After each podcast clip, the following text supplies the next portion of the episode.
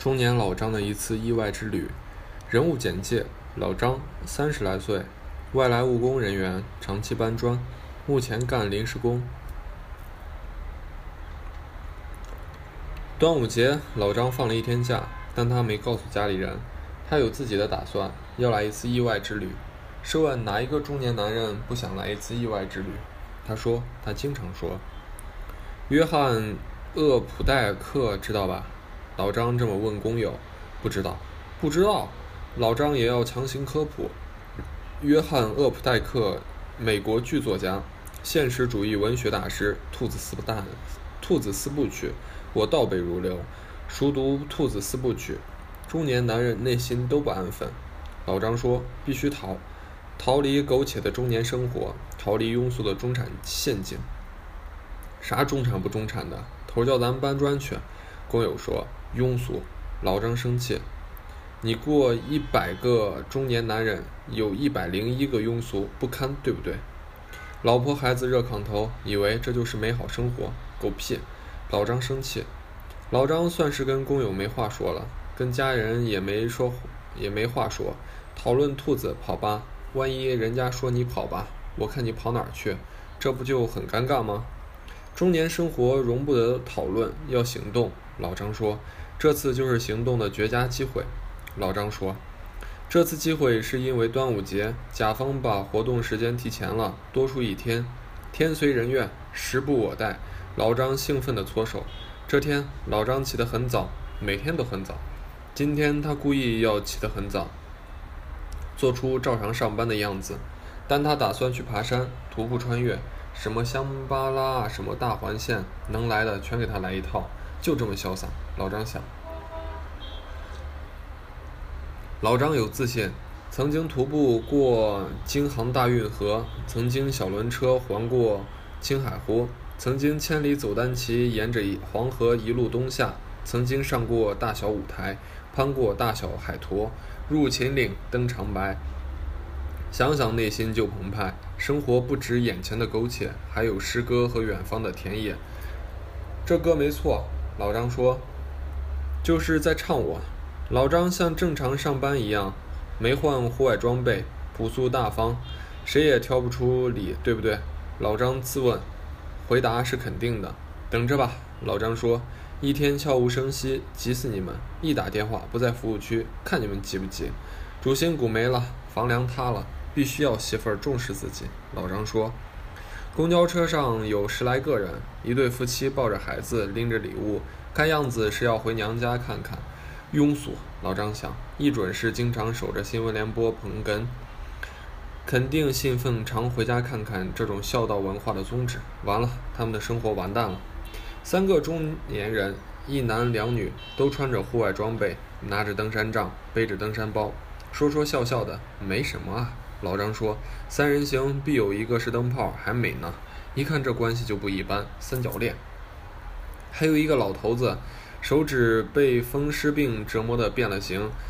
此刻他呲牙咧嘴，痛苦不堪，拼命砸痛处。傻了吧？”老张说：“年轻时不锻炼，老了后悔。”还有一个胖胖的女人，穿着公交制服玩手机，没追求。老张说：“年轻轻的玩手机浪费时间，爬山锻炼一下也好呀，省得这么胖。”半路上上来一个男年轻人，文质彬彬，也背着户外装备，惨，单身狗，程序员，大写的惨。老张说：“这么好的天气，一个人来，肯定是单身狗。住这边的都是程序员，这里面盛产单身狗，不好好谈恋爱，爬什么山啊？”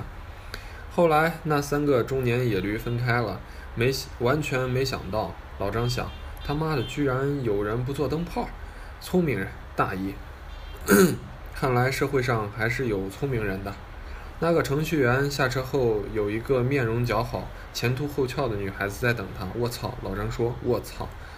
凤凰岭，登台山，旧峰大觉寺，我要这么走。老张看着满坑满谷的驴友。已经做好了十八种预案，目的只有一个。老张说：“做个独行侠，看这么多人就烦躁。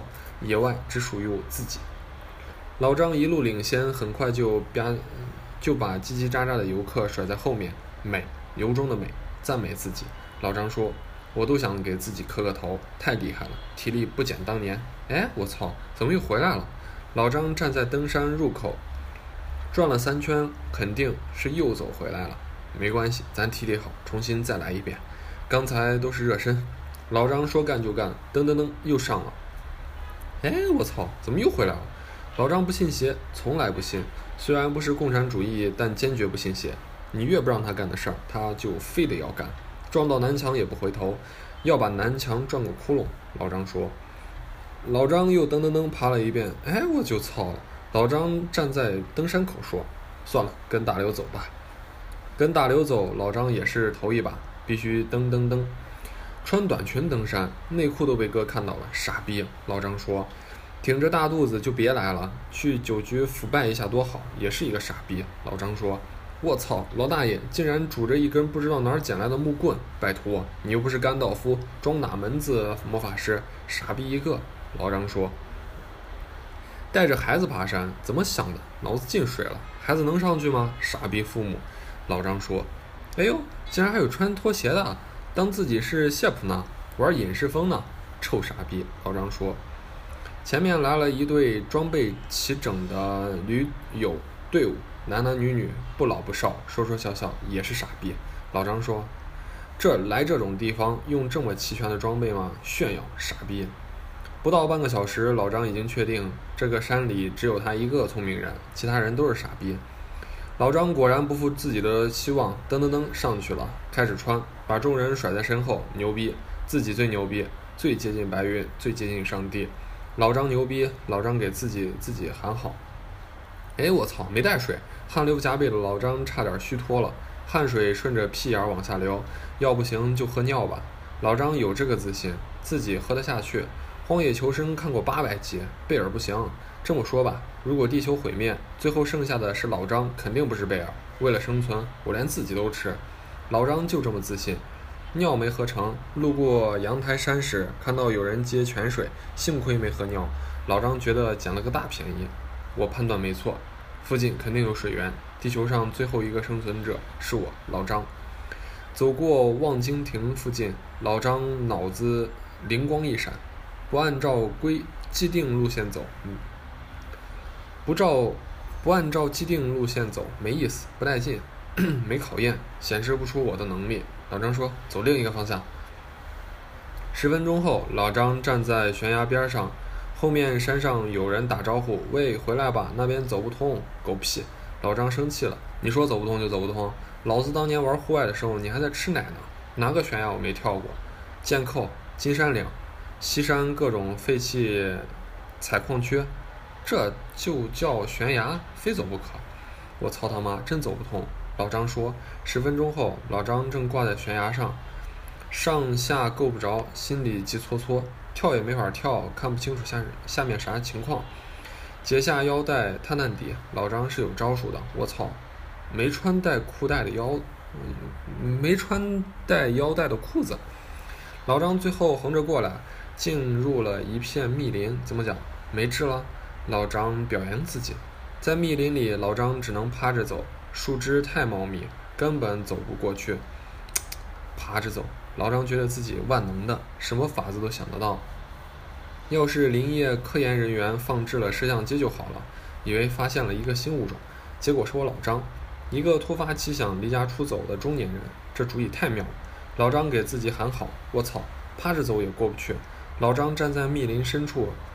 下不去也上不去，不能慌。老张对自己身体内的老张说：“慌乱是万恶之源。”老张冷静了三分钟，想了十万个点子，都被自己否定了。